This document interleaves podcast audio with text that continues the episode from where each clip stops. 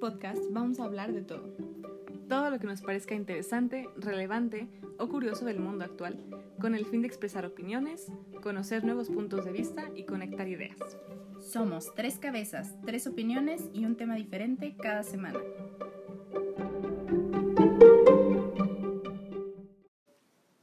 Hola y bienvenidos al segundo episodio de este podcast Es de todo. Bueno, el tema de hoy es un tema que nos pareció muy interesante y relevante, así que queríamos compartírselo y es positividad tóxica. ¿Qué es la positividad tóxica? Bueno, según el psicólogo Konstantin Lukin, se define como la actitud de optimismo excesivo y permanente ante cualquier circunstancia, negando o minimizando las demás emociones. Un poco de historia al respecto. Sabemos que en los años 90 un psicólogo llamado Martin Seligman decidió estudiar todo lo que hace feliz al ser humano. En su estudio se centraba en establecer un sentimiento de felicidad o bienestar duradero, o sea, enfocarse en emociones positivas, así las llamaba él, que incluían felicidad, bienestar, optimismo y esperanza. De acuerdo con ese estudio, el optimismo se relaciona con estrategias de afrontamiento favorables, las personas felices son más sociables, más capaces de mantener relaciones estables y tienen en general mejor salud. Sin embargo, eh, en el mundo actual esto a veces puede llegar a un exceso. No es que la positividad sea mala, sino que el hecho de minimizar o de negar las emociones que no son, diríamos, positivas, es el problema y es de lo que vamos a hablar un poco el día de hoy. Yo quería empezar con poner algunos ejemplos de dónde encontramos esta positividad tóxica en nuestra vida. Por ejemplo, ¿no les ha pasado que eh, te ocurre una, una tragedia? No sé, no tiene que ser algo muy grande, pero sí algo que te sientes mal por eso o algo por lo que estás triste, ¿no? Y la gente te dice, ánimo, sí, no, no te preocupes, todavía puede ser peor, ¿no? O sea, entonces eh, eso es lo que va con lo que tú decías, ¿no? O sea, el hecho de negar o negarle a la gente es poder sentir estas emociones que no siempre son bonitas ni placenteras. Eh, o por ejemplo, que el hecho de que tú tengas que esconder o enmascarar lo que en verdad sientes en, en ese momento. O por ejemplo, sentirse culpables. Por ejemplo, eh, no, es que qué van a pensar de mí si ven que tengo miedo o que tal vez no las tengo todas conmigo en este momento. Eh, o el hecho también incluso de culpabilizar a otros eh, cuando no se sientan perfectamente felices en todo momento, ¿no? Esas son cosas eh, que nos indican que hay una positividad tóxica y que tenemos que empezar a darnos cuenta de que existe y de lo mal que nos puede llegar a ser. ¿Ustedes han visto o han sentido la positividad tóxica en, en algún aspecto de su vida? Bueno, yo honestamente sí me identifico mucho con los ejemplos que estás dando y la verdad es que no solo me los han hecho a mí, desafortunadamente yo también lo he hecho.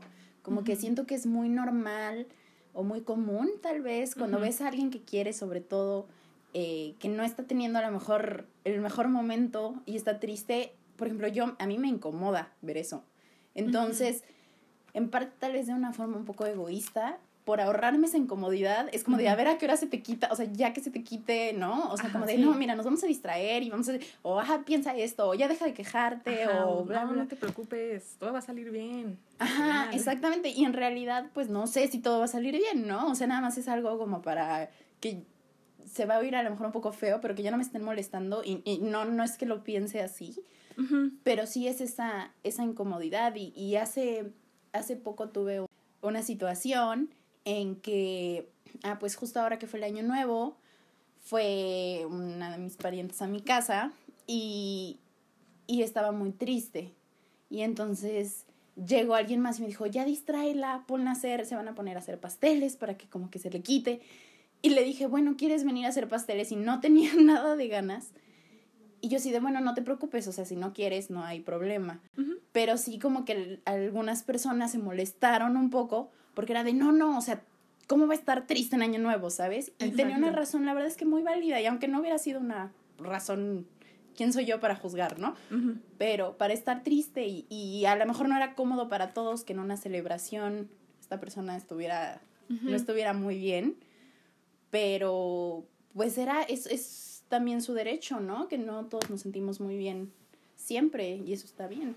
Sí, sí, sí. Y yo nada más quiero hacer notar, o sea, que muchas veces sale de nuestras mejores intenciones querer hacer sentir bien a la gente, ¿no?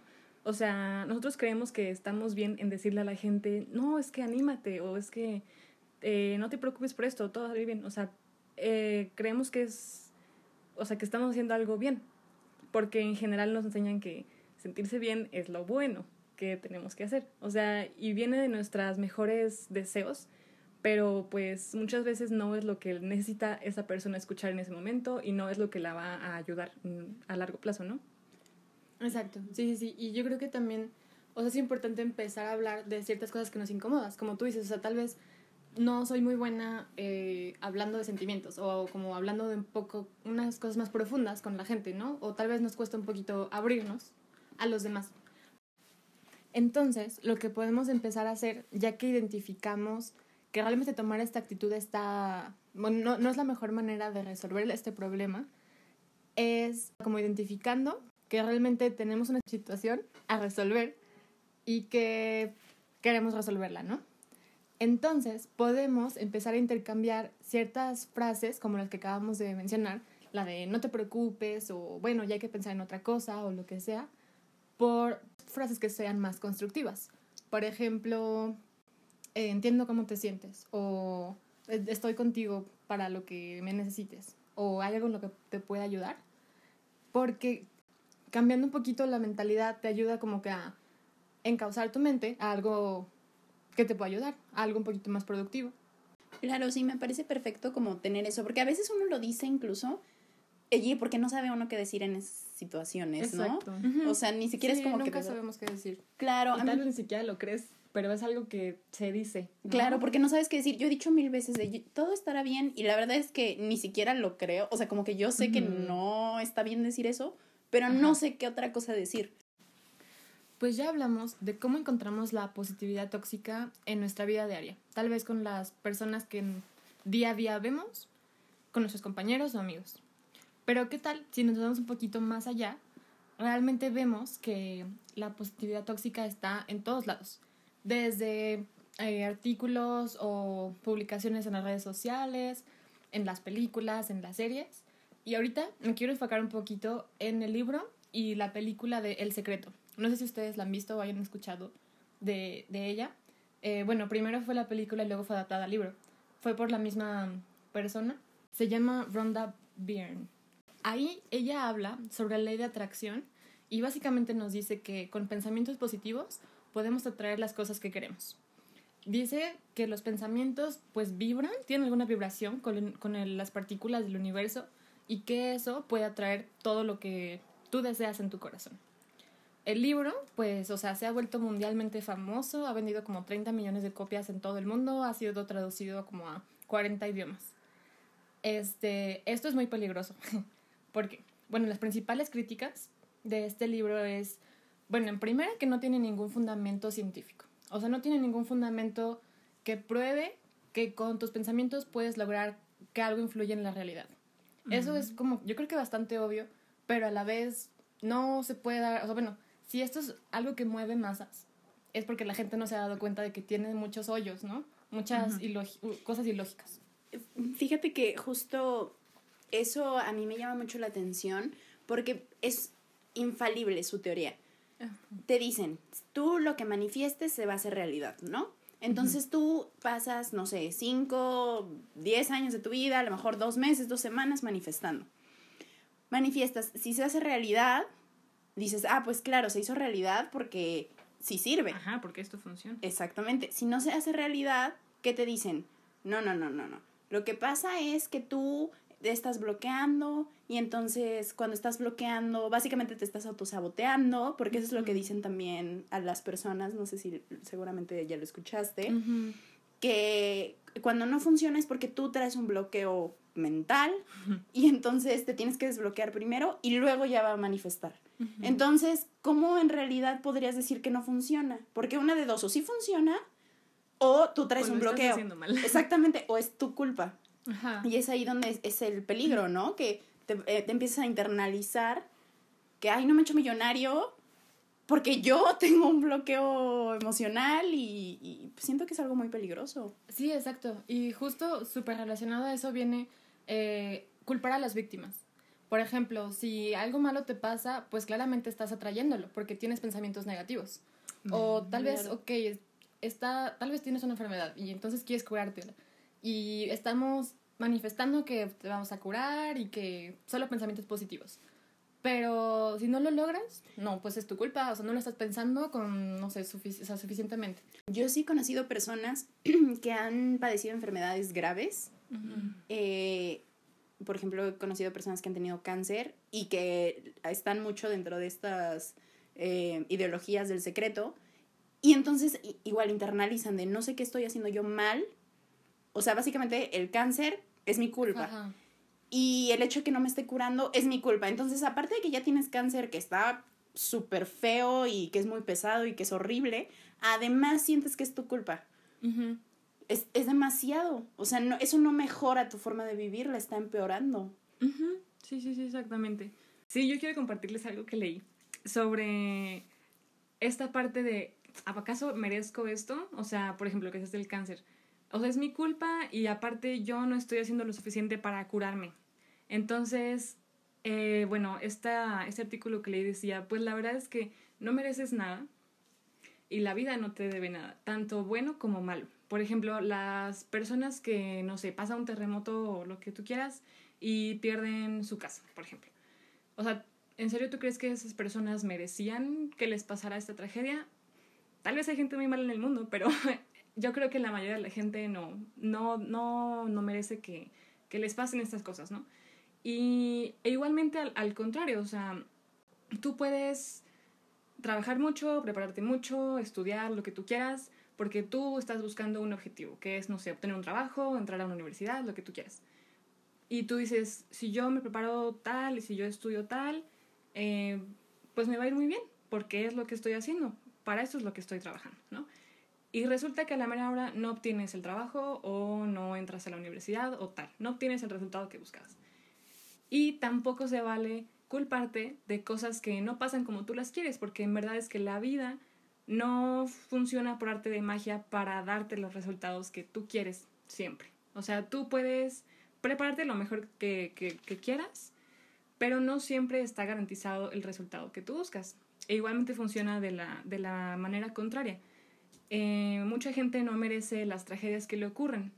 Entonces, pues es lo mismo, ¿no? O sea, mejor estar en paz con la vida y tú prepararte y hacer todo lo que quieras para obtener los resultados que tú estás buscando, pero tampoco deprimirte y tampoco que se te acabe el mundo si acaso no obtienes esos resultados, porque la vida no se trata de obtener una cosa y ya, encuentras la felicidad por siempre, ¿no?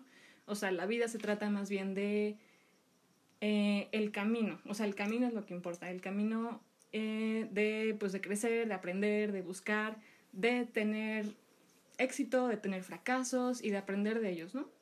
Claro, y, y siento que tocaste en, en, algo muy bueno porque es, es eso, ¿no? No es tan fácil, o sea, no es una llave que te dan y dices, ya tengo el precisamente el secreto de la vida, que es lo que te están vendiendo y entiendo por qué es algo que llama mucho la atención, ¿no? Yo también me encantaría, si esto fuera el caso. Sí, si funcionara. ¡Wow! Ajá, ya. Exactamente, ¿quién no querría eso? Entonces, es, es, es, una técnica que mucha gente utiliza para manipular a los demás. Es decirles, no, sabes que jamás en la vida te vas a tener que sentir triste, jamás en la vida te vas a tener que volver a sentir enojado, decepcionado, todas estas cosas que a nadie le gusta sentir. Y, y pues está mal. Y muchas veces la gente que termina cayendo es precisamente la gente que peor se siente, ¿no? Porque es la gente que está buscando una forma de salir de, de donde está. Y entonces vienen y se encuentran con estas personas que a lo mejor les están vendiendo algo que no, no en realidad no va a ayudar a, tu problema, ¿no? Si tienes depresión, por ejemplo, si tienes alguna enfermedad mental, no se te va a quitar con eso. Si o sea, y no es decir que, que no hacer las cosas o querer las cosas o trabajar por las cosas no es bueno, porque claro que lo es, pero como dice, siempre con el entendimiento de que pues a lo mejor sale y a lo mejor no. Y ni modo, así, así son las cosas. Ajá. Y nadie, y, y pues nadie que te venda esa idea a lo mejor va a vender mucho porque no es muy llamativa. Sí, exacto. Y justo una crítica muy importante que decían también del libro es que no te vas a hacer rico o no todas las personas que están pensando positivamente se van a hacer ricas y millonarias. De hecho, los únicos que se hicieron ricos y millonarios pues son los que lo venden. Y, o sea, eso es solo por una cosa, pues porque a todo mundo nos encanta que nos digan cosas felices, cosas bonitas y nos, que nos van a resolver la vida y que nos van a hacer ricos y millonarios de un día para otro pero pues no. y bueno, también, o sea, hablando eso de todo el, área de autoayuda, ¿no? O sea, y no digo que nada de eso funcione, porque claro que sí, ahí hay muchas cosas muy válidas que dicen, incluso dentro del secreto hay cosas válidas que dicen, que, claro, es mejor tener tus metas bien definidas, pensar positivo y bla, bla, bla, ¿no? Ya que te lo vendan como que con eso ya nunca vas a fracasar en la vida, es otra cosa. es otra cosa. Sí, exacto. Pero también, incluso el mundo de la autoayuda, uno pensando, e, es, es algo que te que es bastante adictivo para muchas personas. O sea, ¿cuánto dinero no hay en esa industria? Verdaderamente. Y, y lo que a la industria al fin y al cabo le conviene más es mantenerte sintiéndote no tan bien, ¿no? Porque siempre quiero más, siempre puedo ser más rico, siempre puedo ser más importante, siempre puedo ser más exitoso. ¿Por qué? Porque cuando te sientes bien les vas a dejar de comprar. Exacto, sí, sí, sí. O sea, bueno, yo leyendo vi, o sea, la felicidad, de hecho, es el estado de no querer, de no necesitar algo más, de no querer cambiar este estado, ¿no? Pero mientras tú quieras cambiar o mientras tú estés buscando ese algo más, nunca vas a obtener la felicidad. O sea, la tesis de, esta persona era que la felicidad sería más bien como la ausencia de otras emociones. Claro, paz, ¿no? Tal vez como una calma, una paz interior. Ajá, un estado de aquí estoy bien y no necesito en verdad cambiar nada. Pero mientras la industria te siga vendiendo, no, es que si haces esta otra cosita vas a obtener esta, esta otra cosa y vas a sentirte bien. Y la verdad es que no, o sea, el ser humano no, nunca se va a, nunca va a estar completamente satisfecho, ¿no? Claro, es algo natural. Y, y también se liga, siento mucho yo, a, a eso de las redes sociales que te están vendiendo, ¿no? Ahora tanto influencer que te vende cosas y te las venden con la idea de que su vida es perfecta. Entonces uno piensa, ¿sabes? Que si yo compro esto, igual mi vida va a ser perfecta. Igual nunca voy a tener problemas. Igual si tuviera el cuerpo así, me sentiría bien. Si tuviera, este si tuviera dinero, si tuviera este carro, si tuviera lo que sea. Y es estar, y, y el hecho de que te estén diciendo ellos mismos que así es, digo, ahora anda un poco más de moda ser vulnerable, lo cual me parece perfecto, pero todavía hay mucho de eso y siento que una razón importante por la que mucha gente se deprime o, le pesa emocionalmente las redes sociales es precisamente porque es estar viendo una imagen muy editada, tanto literalmente como metafóricamente, muy editada de la vida de los demás que se ve tan perfecta. ¿no? Que es esa positividad de que sí, todo es genial y la gente que se la pasa poniendo frases motivacionales y que pelea por lo que quieres y uhu, y estoy feliz todo el tiempo, es lo que parece. Y, y es muy normal ver eso y sentirse inadecuado, porque aunque digas estoy bien, pero no estoy excelente, ¿no? No estoy genial, no estoy fuera de este mundo de éxtasis todo el día. ¿Qué me está pasando, no? O cuando estoy triste, pues me siento culpable, no debería de estar triste, esto está mal. Exacto. Sí, exacto. Y todos estos pensamientos positivos pues resultan ser, resultan ser contraproducentes, porque en vez de que te hagan trabajar por algo mejor, por sentirte mejor contigo mismo, pues te hacen sentir peor contigo mismo. Claro, claro. De hecho, justamente eh, esta parte de la, las consecuencias negativas de tanta positividad. la otra vez leí que hubo un experimento que unos científicos hicieron. Hace cuenta que había dos grupos de personas, ¿no? a los dos les mostraron unos videos de algunos procedimientos médicos que estaban medio, eh, no sé, explícitos, con sangre, algo así que no es agradable de ver, ¿no? Imagínense. Y ya, a un grupo de personas les dijeron, vean estos videos asquerosos y... Pero no pueden mostrar ninguna emoción. O sea, si acaso esto, esto les resulta desagradable o se sienten, no sé, con asco, con miedo, no pueden mostrar ninguna emoción. Y al otro grupo de personas no les dijeron nada y ya, les pusieron los videos y ya.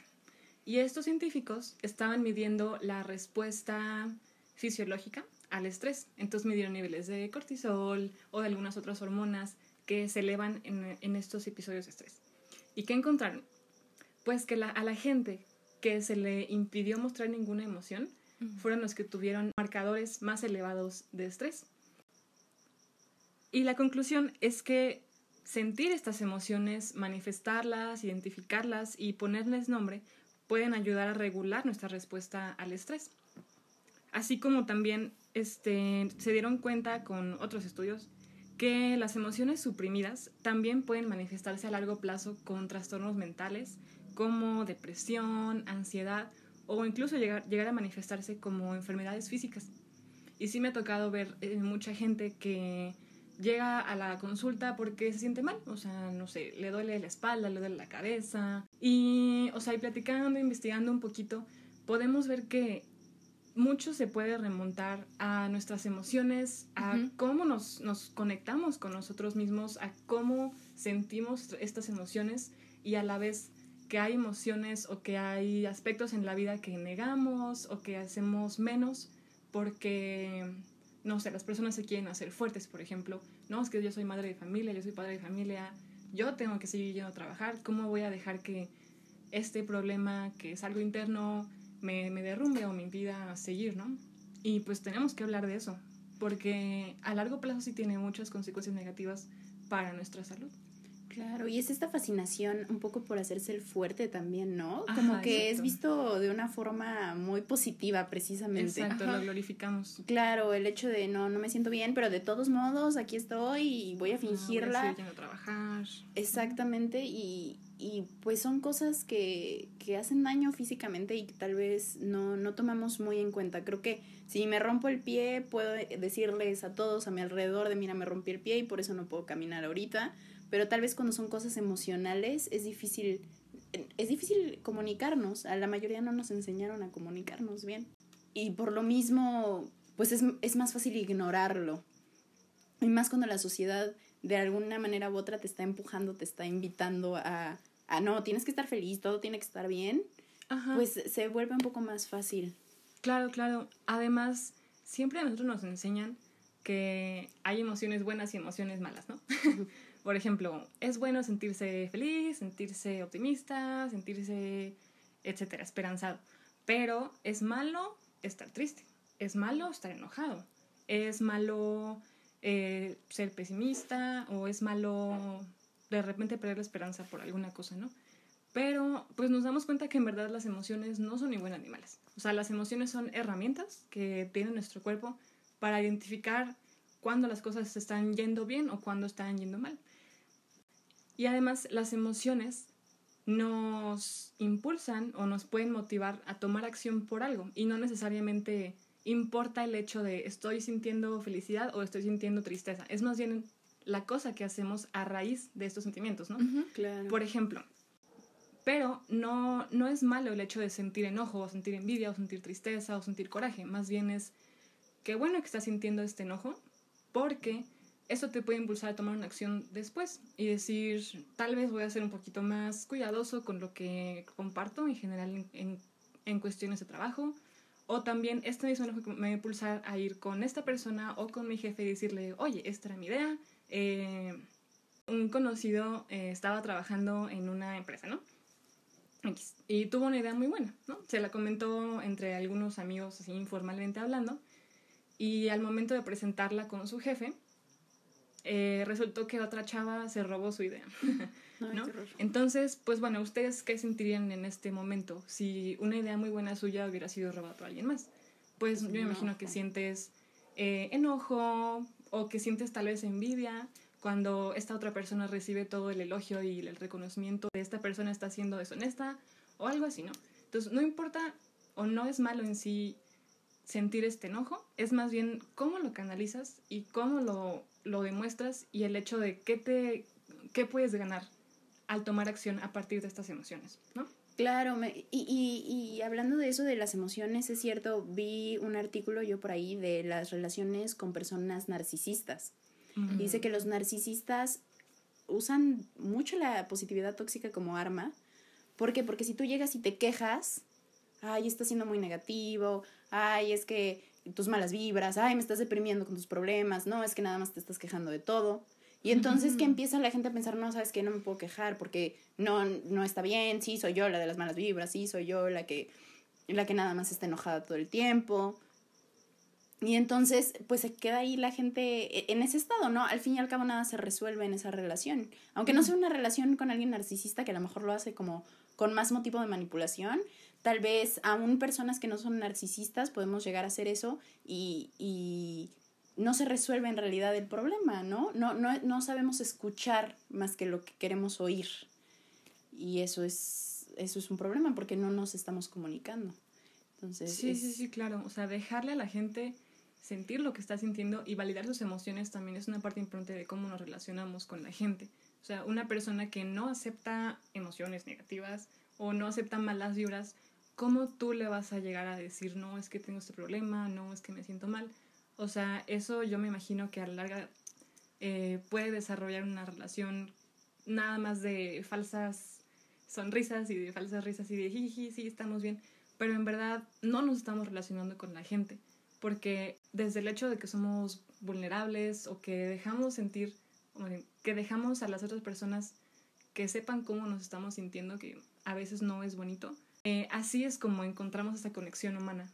Claro, y, y como dices, o sea, esa conexión no llega de ninguna otra forma. Yo creo que cuando realmente uno siente que conecta, tal vez no es cuando estás en la fiesta y todo está súper bien, a veces cuando dices, wow, esta persona sí es mi amiga de verdad, es cuando le cuentas algo difícil y la persona te entiende. A lo mejor no, no te resuelve la vida, creo que es rara vez lo que estamos esperando cuando nos expresamos, que la gente llegue y te resuelva la vida. Solamente quieres a alguien que te escuche, que diga, sí, sabes qué, sí lo entiendo. No tienes razón. Claro. Y, y, y, con eso ya es, ya es el clic. Y justamente relacionando eso que acaban de mencionar, que todas las emociones son válidas en algún punto o en otro, es eh, la película Intensamente. Este, en esta, bueno, vemos que coexisten en el, en el cerebro de una niña cinco emociones, ¿no? Que son tristeza, alegría, temor, furia y desagrado. Y uno pensaría, ¿hay a poco en el cerebro de una niña vive el desagrado o la furia? Pero pues realmente a lo largo de la película vemos que pues las cinco son importantes y las cinco están presentes en un momento u otro en todas nuestras vidas, ¿no?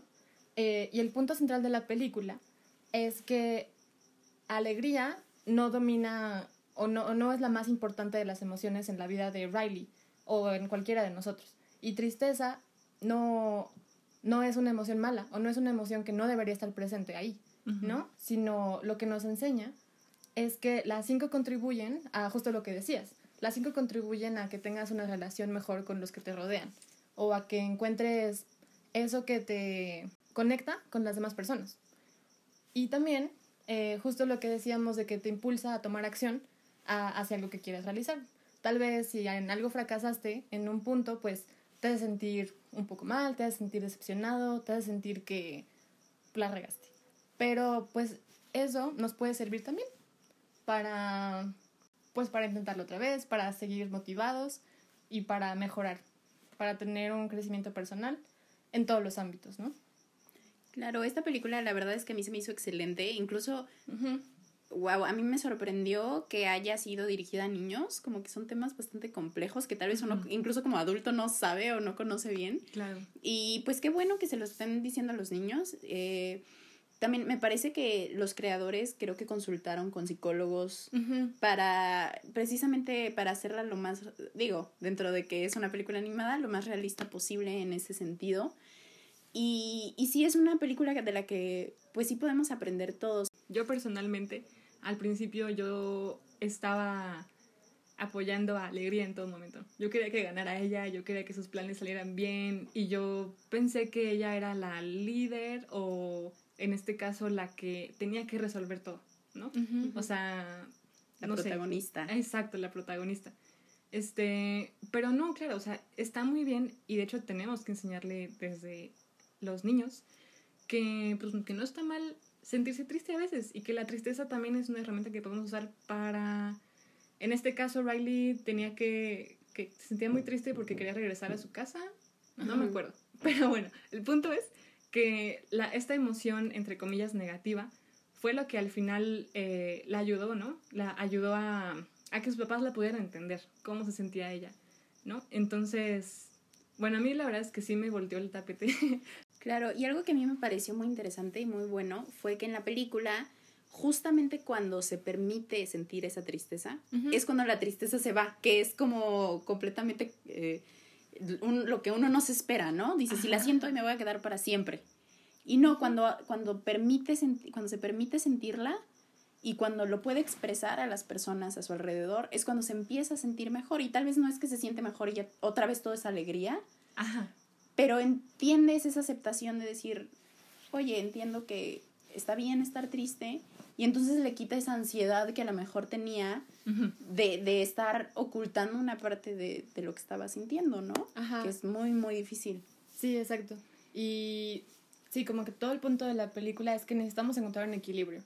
Ajá, bueno, co- como decíamos, o sea, no, no siempre vas a estar alegre todo el tiempo y no siempre esa va a ser la emoción que te rija. Pero pues sí, aprender a que está bien sentir todas estas emociones y aprender que está bien a ser vulnerables y a dejar que otros nos ayuden de vez en cuando, porque sí, pues no podemos ser fuertes o no podemos estar de cierto humor todo el tiempo pero justo ese equilibrio es, los que, es lo que nos va a, a permitir crecer. Claro, y también siento que cuando uno lo puede aceptar en uno mismo, es más fácil aceptarlo en los demás, ¿no? Cuando uno entiende, ¿sabes qué? Yo no controlo lo que siento, yo controlo lo que hago con lo que siento, pero tal vez no lo que siento, y lo acepto dentro de mí y no, no me maltrato de esa forma, puedo también llegar y, se- y tener más empatía con los demás, porque entiendo que está bien y, y no los estoy intentando forzar Ajá. a que, a que se otra cosa. Exactamente, a que se comporten de una forma que a mí me parece más cómoda, a lo mejor, como yo no estoy sintiendo eso, pues a mí me vale, ¿no? Ujú. Entonces, es, es una forma de conectar con uno mismo y cuando creo que uno puede hacer eso, es mucho más fácil conectar con los demás también. Sí, sí, sí. Y también el hecho de entender que ninguna emoción va a durar para siempre, ¿no? Como si dices, nunca vamos a ser felices todo el tiempo. Es imposible sentirse feliz el 100% del tiempo. Pero también darnos cuenta de que también estas otras emociones no están para quedarse siempre. No siempre vamos a estar tristes. No siempre vamos a estar enojados. Y está bien. O sea, son, son emociones y son pasajeras. Lo importante es lo que hacemos al respecto. Sí, y eso me encanta que dices, porque tal vez cuando uno está triste, Ajá. se siente como que va a durar para siempre, ¿no? y así de que no puedo sentirme voy a triste. reírme otra vez. a Exactamente. Ajá. Y, y como dices, entender eso que, bueno, a lo mejor ahorita no está padre, pero yo sé que no, nada es para siempre Ujú. y lo comprendo y como dices, tener, tener eso en la mente también te ayuda a sobrellevarlo, porque no sabes que no, no es que toda tu vida ahí te vas a quedar y ya todo ya se fue al caño, ¿no? Exacto.